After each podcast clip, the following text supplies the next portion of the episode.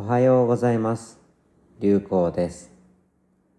この番組では流行ポストに皆様からいただいた様々なご相談とその回答をご紹介させていただいております。何者でもないただのさまよう坊主の自分ではありますが、皆様からのご相談やご質問にお答えさせていただいた内容が少しでも他の方々にもお役に立つかもしれない。そんな気持ちで始めた番組です。間違いがたくさんあるかもしれませんが、無職のハゲ坊主のざれ言として優しい気持ちで聞いていただけたら大変ありがたいです。それでは今日も流行ポストにいただいたご相談とお返事の内容を皆様にお届けさせていただきます。今日は B さんからの仕事仲間が自分を上から目線で見ているようで居心地が悪いというご相談です。流行先生、初めてメールいたします。50代の女性です。YouTube で流行先生に目が止まり勇気を出して入力しております。仕事について不安があります。今の仕事は派遣社員として請求書や通知書、新規入力チェックなどをしております。同僚に同じ派遣社員2人がおり、その2人それぞれが請求書の作成や請求書の新規入力など分かれて、それに対するチェックを私がしています。その2人は私のことを上から目線で見ているようで居心地が悪いです。確かにその2人は仕事も早いですし、時には私の仕事、チェックも取って済ましてしまう。なのに、その二人が休まれるときは、私が代行で二人の仕事をします。たまに休みが私と重なるときもあるのですが、私が二人に休みを譲って休む日を変更する流れになります。私が代行しているから二人は休めるのに、二人には私に対する感謝の気持ちはなさそうです。私は仕事が気になり、夜も眠れなくなることもあるので、結局今月で退社することにしました。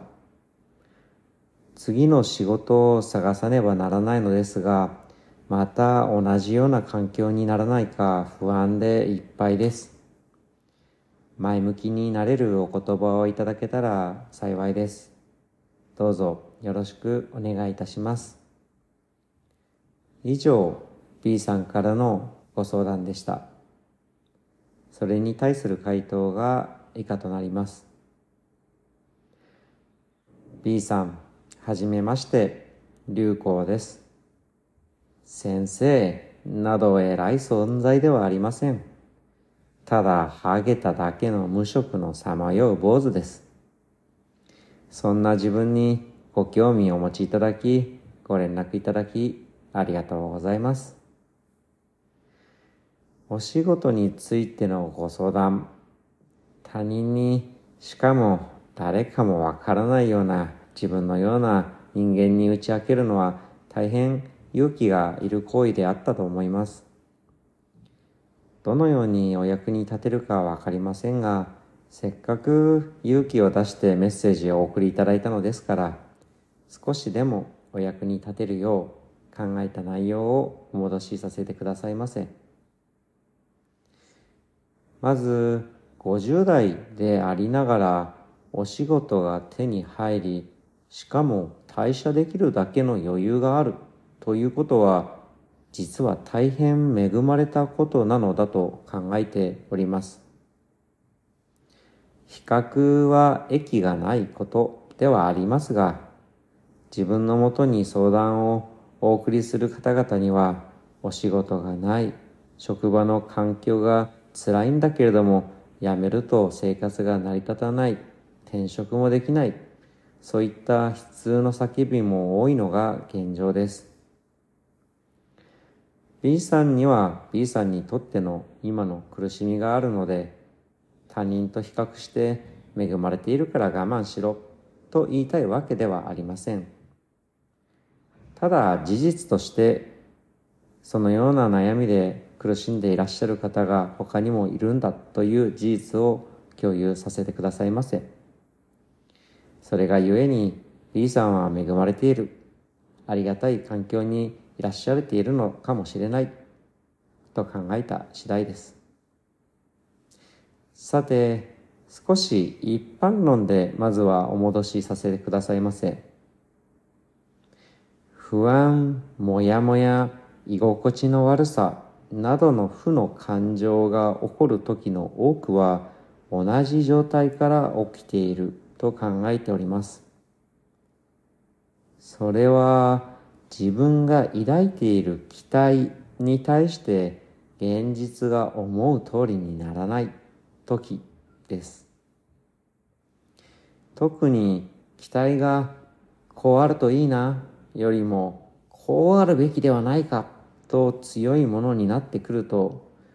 いざ現実が思う通りにならないとなぜだと怒りやモヤモヤが生まれてくるものです。もしくは期待がこうあるべきと思っているのにそうなるかどうかが気になって仕方がない時ならないかもしれないのではないかと感じる時が不安の生まれる時です。さらにそういった思う通りにならない状況というのは人生において常に起きてしまうものだと思います。自分の体も残念ながらどんどん老いていくことがいかなくなってきますし脳みそも衰えていくものです。大きな自然の前には人間が考えていることなどお構いなしに自然は自然のままに変化していくものです。そして大きな経済や政治の流れも個人の状況とはかけ離れてうねりのように起きていってしまいます。また他人も他人それぞれの人生やその中での課題や困難日々の不満や不安などがあるので自分の感情や汚い期待などをお構いなしに動いたり発言したりもします。なので自分が期待していることが思う通りにならない。つまりモヤモヤが起きる時っていうのはしょっちゅう起こる。それが人生だと思います。まずはそういった仕組み事実を理解するというのが最初のステップとして大事ではないかと考えておりますそして次に大事なことはその期待は自分が自分自身で、まあ、いわば勝手に生み出しているものだということです他人は他人のいわば勝手な期待で動いています。まあ、これらの仕組みを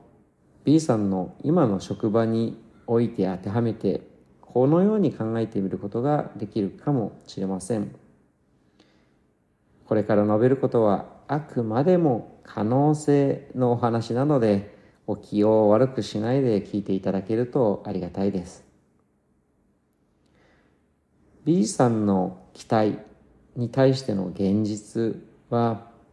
他の2人の派遣社員の人から同じ派遣社員同士なのだし同等に扱われたい。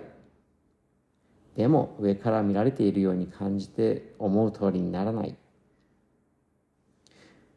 チェックをしてあげているのは私なんだからお休みも2人に優先して取らしてあげているのだから私に対して感謝してもらいたい。でも2人からは感謝の気持ちはなさそう。こういった状況なのかもしれません。一方あくまで想像可能性ではありますが他の社員他の派遣社員の人の期待からすると B さんはチェックだけすればよくって私たちみたいな入力作業しなくていいし楽そう。私もチェックだけがいいな。とか B さんもっと早く仕事を終わらせてほしいよな。とか。仕事が早くできている自分たちが優先して休む日を選べたって当然だよね。とか。それがその二人にとっての期待かもしれません。もしそうだとすると例えば他の2人に入力間違いがあった時に B さんが指摘してあげると入力の方が大変な作業なのにチェックだけを口先でするなんて楽な仕事だ。なのに間違っていたらなんか偉そうに指摘されてムカつくとお二人が感じているかもしれません。また私たちが早く仕事を終わらして B さんのチェックの仕事の分まで手伝ってあげているのに B さんからは感謝の気持ちも示さないとすら考えているかもしれません。もし B さんの心に休みの取り方の件で他の2人から感謝を示してほしいんだという気持ちというか不満というのが隠れていれば他の2人の社員とのコミュニケーションにおいてもその感情が漏れて伝わっている可能性があるかもしれません。ひょっとしたらではありますが他の2人からも逆に B さんチェックだけのくせに偉そうに上から目線に何か話してるねと逆に思われているかもしれません。これらはあくまで可能性の話をしておりますので実際事実とは大いに違うかもしれないということはご容赦ください。がお伝えしたいこととしては一般論ではありますけれども人と人とのコミュニケーションにおいてうまくいかない時というのは一方だけが悪いんじゃなくてお互い様であるケースがとても多いということです。つまりこっちが勝手に考えている期待と相手が勝手に考えている期待には常にズレがある。他人同士だから当たり前である。そしてそこから自分にとっての思う通りにならないという不満が生まれてその不満が顔や発言内容や態度に漏れ出てお互いに険悪になっていってしまう。これが、まあ、お互い様という理由です。例えば自分自身に何かに対しての感謝の気持ちが生まれる時はどんな時なのかというのをイメージしてみましょう自分が何かに嬉しいと感じる自分が何かを誰かにしてもらってありがたいと感じるそこで嬉しいと感じているのはあくまでも自分です。これは他の他人の誰かであっても同じです。その人が何か感謝の気持ちを感じるとき、それはその人が嬉しいと感じるようなことを誰か他の人からしてもらったとき、あくまでもその人が嬉しいありがとうと感じる時です。自分がこちらから誰かに対して、これあなたにしてあげたんだから感謝くらいするべきでしょうというのはあくまでも自分目線での考え方です。相手が実際に何かをしてもらって嬉しいと感じる時に初めて相手から感謝というものが生まれるものだと思います。自分が誰か他人に対して期待を持つことがダメだというそういったことではなくてそれはあくまで自分からの一方的なもので人にはそれぞれ違った価値観や期待があるものである自分の期待ではなくて相手にとっての期待が満たされた時に相手に感謝という気持ちが生まれるのだなぜなら自分だって満たされたと感じた時に初めて誰かに感謝を示すものだから。誰もが満たされたいと感じるものだから。などなど、すいません。少し頭でっかちになってしまいました。まあ、シンプルなアドバイスとしては、何かモヤモヤを感じたとき、ああ、私ちょっとわがままな期待しちゃってたかも。でもできれば周りの人に喜んでもらいたいし、感謝されたいな。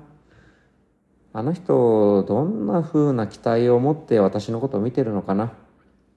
私にも何かあの人の期待に応えられることないかな。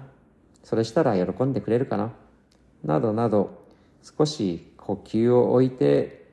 自分がどうしたいではなくて、相手がどうしたら喜んでくれそうなことかということをイメージしてみる。これが大事なことではないかと考えております。本来お仕事というものだって